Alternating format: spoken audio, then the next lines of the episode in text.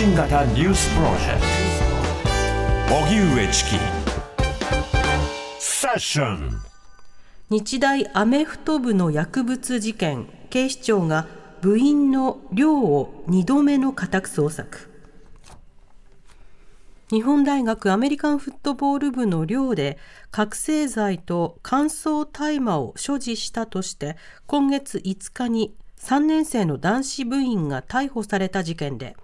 別の部員数人も共同で大麻を所持した大麻取締法違反の疑いなどがあるとして警視庁は今日午前東京中野区の寮などに家宅捜索に入りました。警視庁は今回の家宅捜索などで違法行為が確認されれば部員数人を摘発する方針です。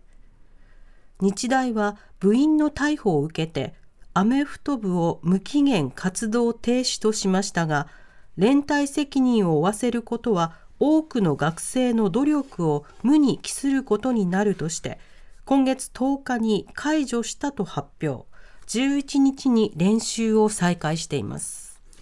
この日大アメフト部の薬物事件、えー、捜査が続いているということですけれども、本当にこう、入り組んだ論点になっているので、一つずつ語っていくことが必要だと思うんですね。はい、あの、日大というのは、その過去のその体罰、暴力など様々な問題などをこう改善するという、まあ、そうしたミッションを掲げた上で、その学長を変えたりとか、まあ、学内体制を整えるというような、そうしたミッションをこう、宣言していたことから、ね、対外的なその説明というものが、まあ、とりわけその、まあ、世論というものよりは、まあ、例えばその保護者とか学生とか、いろいろなものに対する説明が求められるということはこれあると思うんですね。いろいろと対応すると言ってたんだけれども、その後どうなんですかっていうようなことについて問われる。それに対して応答するということはあり得ると思うんです。うんうんただ一般的に例えばその大学などにおいて、えー、学生が何かしらの例えば刑法に違反するような行為があった場合、それがあの大学の例えば施設が提供された、あるいは大学の教育方針が誤っていたというような場合でなかった場合になかった場合では、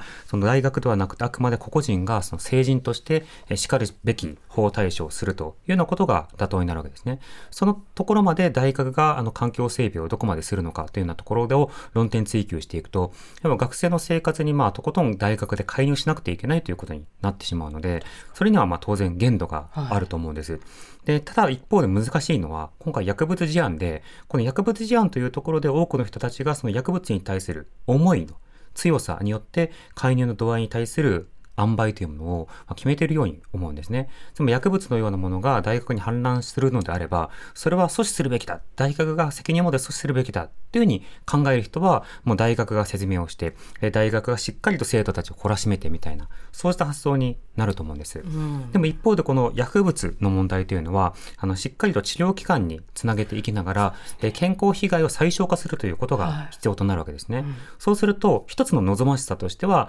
大学などの教育機関関が薬物使用などにおいても相談できる機関であり、あるいは相談できる機関をこう紹介できるような機関であると。だから直ちにそれが発覚したらすぐさま110番っていうようなことだけではなくて、なるほど、じゃあ守秘義務を守りながらこうした医療機関につなげていきますっていうような、そうしたサポート体制も必要だよねという観点もあるわけですね。うんつまり、成人としての責任を取らせるために、適切に通報しましょうっていうようなことが、一般的に求められる対応ではあるが、その薬物事案などについては、その守秘義務と健康被害とその後の拡散などを考えると、あの、なかなか一方的なというか、マニュアルであった対応というのが難しいところがあるんですね。でたただ、その点について日大だけではなくて他の大学機関なども、実際にそうした事案が発覚した場合に、問答無用で通報するのか、それとも相談機関のようなものを設けて、でそこに通報があった場合にどういうふうな対処をするのか、いろんなそのオペレーションなどを考えていくことが必要となると思うんです。つまり大学から例えば薬物をゼロにしようっていう目撃を、目的をこう掲げるということは、まあ、ある種大きなあの宣言にはなると思うんですけれども、その間にどういった適切な手段を講じていくのかということが、具体的にこう問われているタイミングだと思うんですね。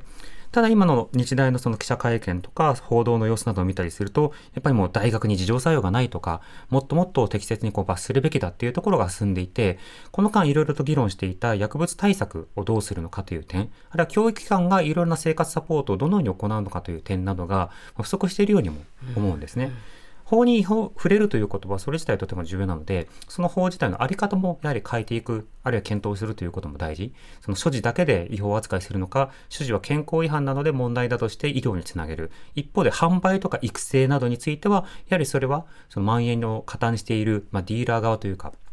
作り手側になるので問題になるというふうに、いろんな論点ごとにこう区別することが必要だと思うんです。ただ、それらがなかなかこう、不分けすることは難しい。そうですね。日大の問題だ、うん、けしからん、とか、大学の問題だ。何やってんだ、とか、薬物か。絶対ゼロにしろっていう話に割となりがちなところがあって、ね、一個一個こう整理していくと相当複雑なんだけれども、なかなかそのあたりが難しい、うん、そして本来その難しさを丁寧に解き起こしてくれるのも、まあ、大学の役割かなと思うところでもあるんですが大学は今のところその果た果たしている役割というのが、まあ、不十分ではあるわけですよね。そうしたようなところでこう非常に頭の痛さというものを、まあ、抱くわけですけれども今言ったようなその薬物